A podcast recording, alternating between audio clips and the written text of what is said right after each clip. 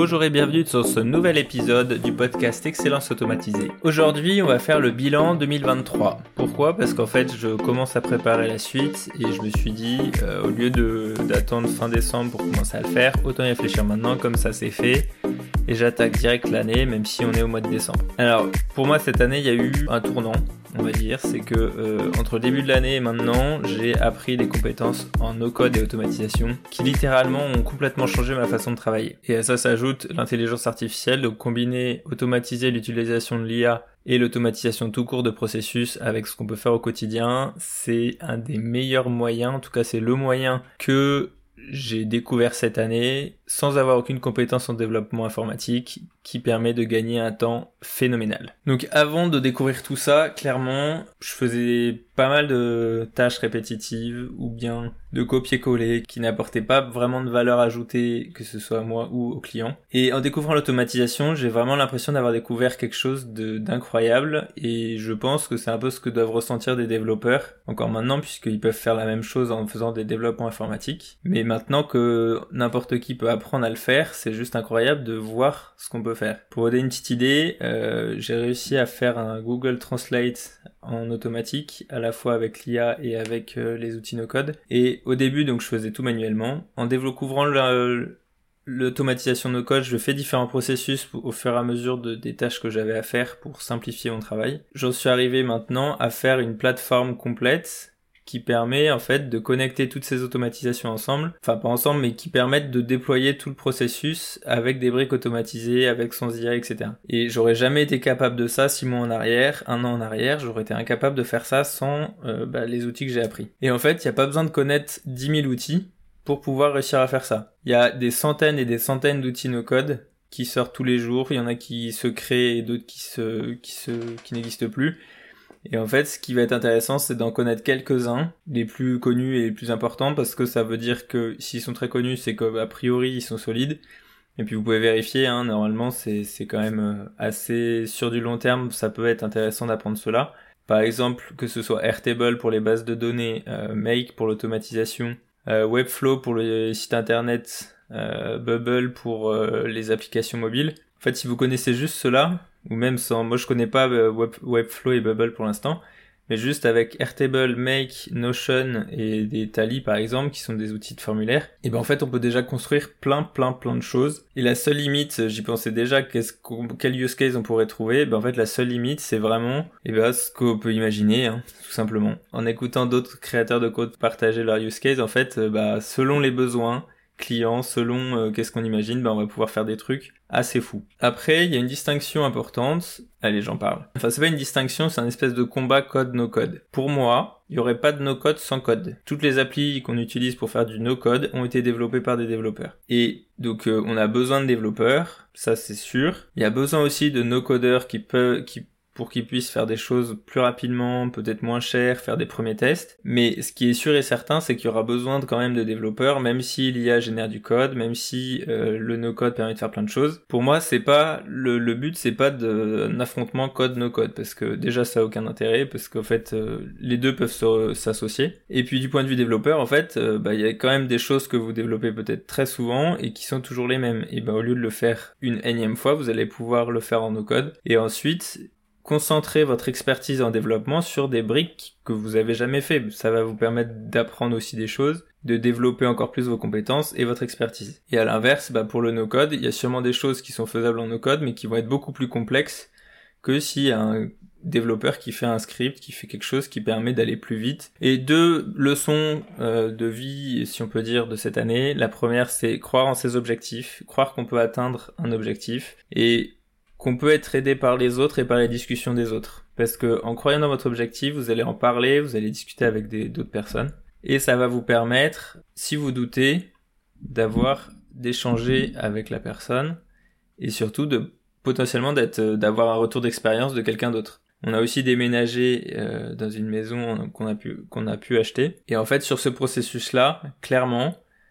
à chaque fois qu'on avait des doutes, on avait quelqu'un sur notre route qui nous a donné un conseil, qui a partagé une expérience et qui nous a permis de passer à l'étape d'après. Sans ça, on aurait sûrement pas, on serait sûrement pas allé au bout euh, de ce processus, surtout au vu de la situation actuelle. Donc, euh, croire en ses objectifs et euh, en parler autour de nous, parce qu'en fait, les autres ont une expérience qui peut être toujours intéressante et qui peut nous aider à avancer. Et la deuxième chose, c'est demander ce que vous voulez, parce que qui tente rien n'a rien, qui si vous demandez rien, on va rien vous donner. Si on demande, demandez, et puis au pire, qu'est-ce que vous risquez?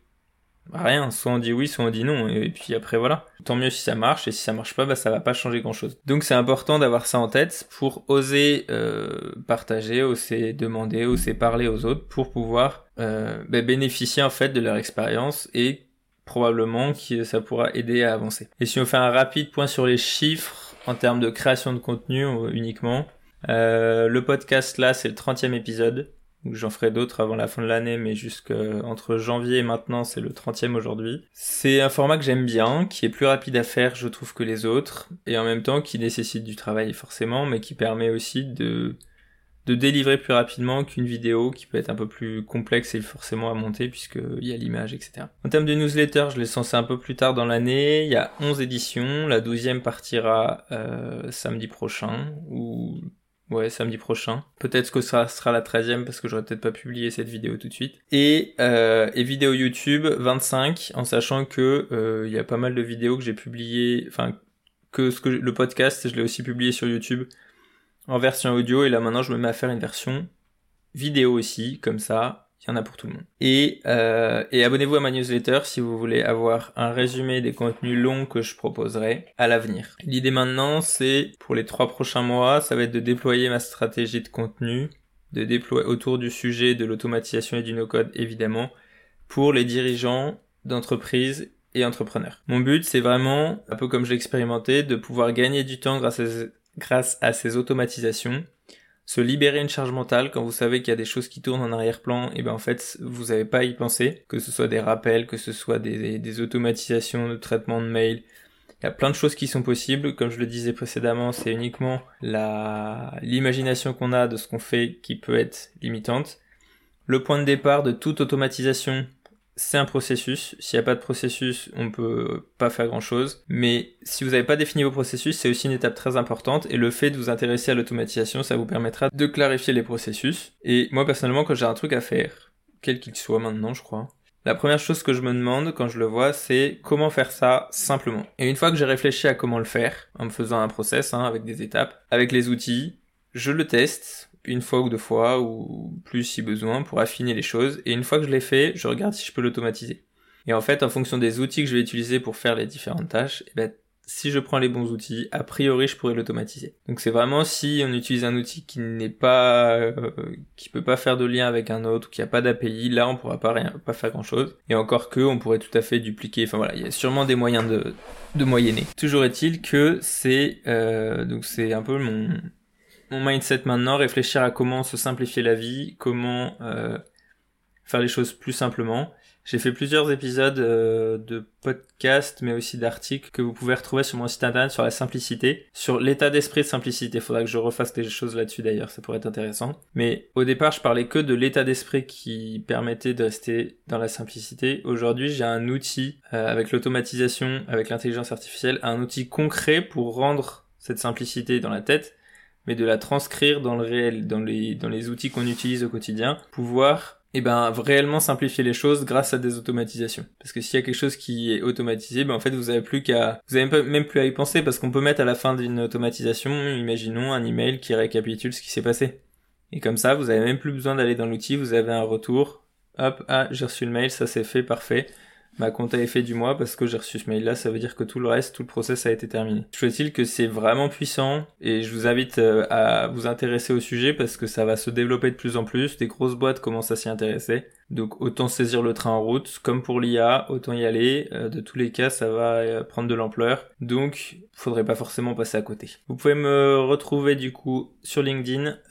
N'hésitez pas à poser vos questions en commentaire. Abonnez-vous à ma newsletter, vous trouverez le lien dans la description. Bonne année et on attaque après avec la suite pour 2024 un peu en avance. À la prochaine, bonne journée.